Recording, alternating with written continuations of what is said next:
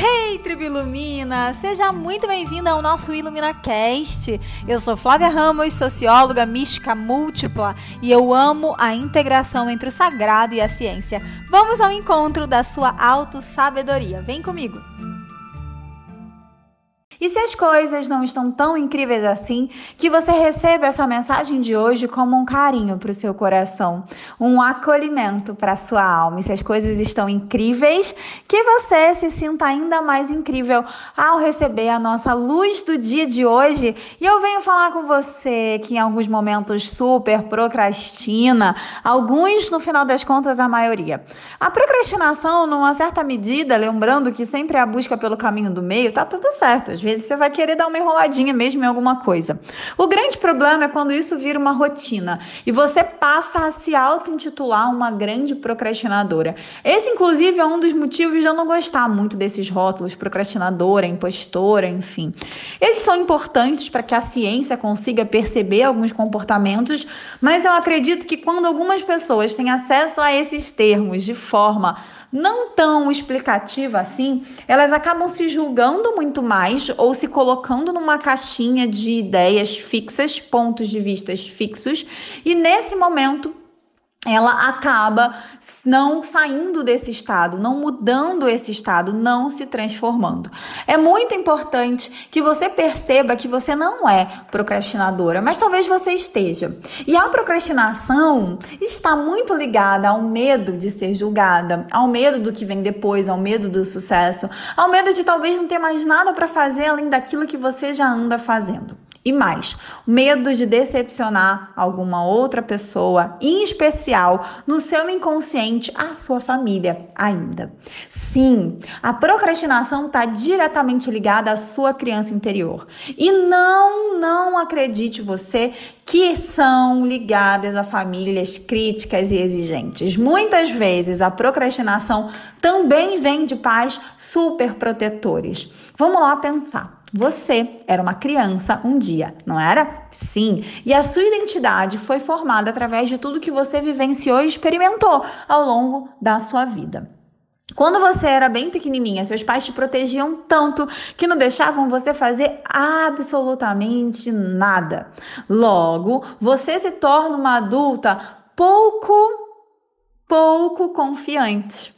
Por quê? Se seus pais não deixavam você fazer absolutamente nada, é provável que você talvez nem saiba fazer verdadeiramente, porque nunca fez, nunca testou, nunca experimentou, nunca caiu, nunca levantou. Ou, mas, eles falaram tanto que você é sensacional, incrível, a melhor filha do mundo, a mais inteligente, que você também comprou esse rótulo. Eu sou a inteligente. Percebe que comprar eu sou a burra e eu sou a inteligente tem o mesmo peso? Sabe por quê? Se você foi chamada de a filha inteligente perfeita zero defeitos, quando você chega na sua fase adulta, você tem muito medo de ousar, de ser autêntica e espontânea. Porque senão você vai perder esse seu título, esse lugar no pódio. Procrastina, fazer diferente e correr o risco de talvez errar e decepcionar o mundo e perder esse seu título. Uau! Quando eu tive clareza sobre isso, tantas coisas fizeram sentido. Tantas alunas, seguidoras, pessoas chegaram até mim falando: Meu Deus, eu achava que eu não tinha problema nenhum, que a procrastinação era quase genética. Fazia parte do meu ser. E quando você traz esse ponto de vista através da superproteção, meu Deus, é exatamente isso. Eu tenho muito medo.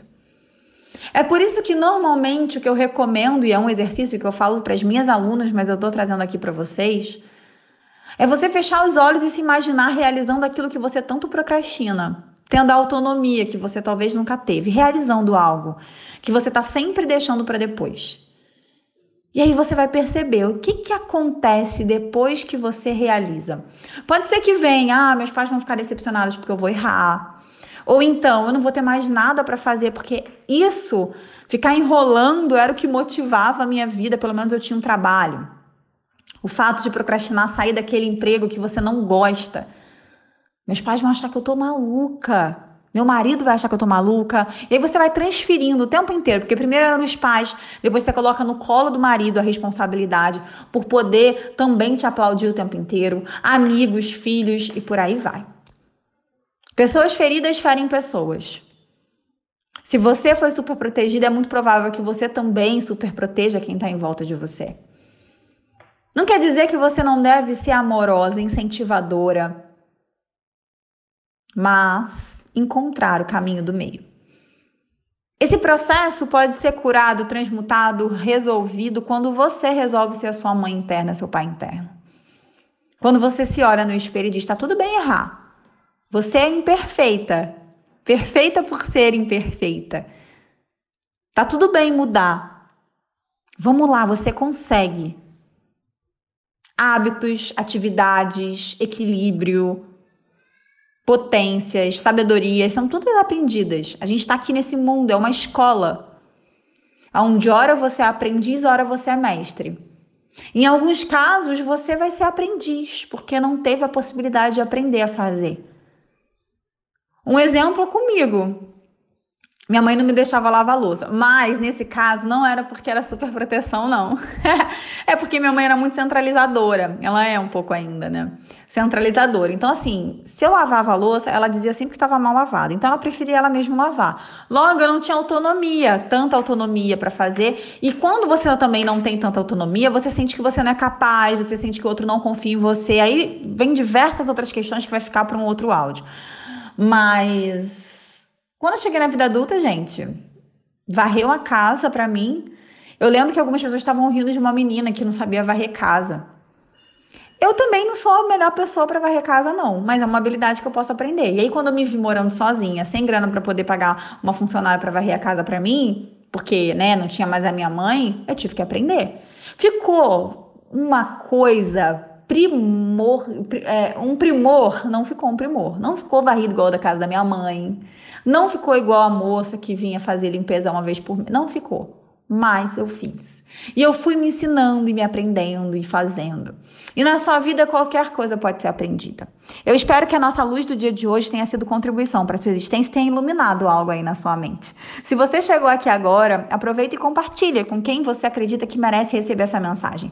E também faz o seguinte, ao sair daqui, vai lá no meu direct, me conta, me diz que você gostou dessa cápsula. Gratidão, muita luz e até mais. Tchau!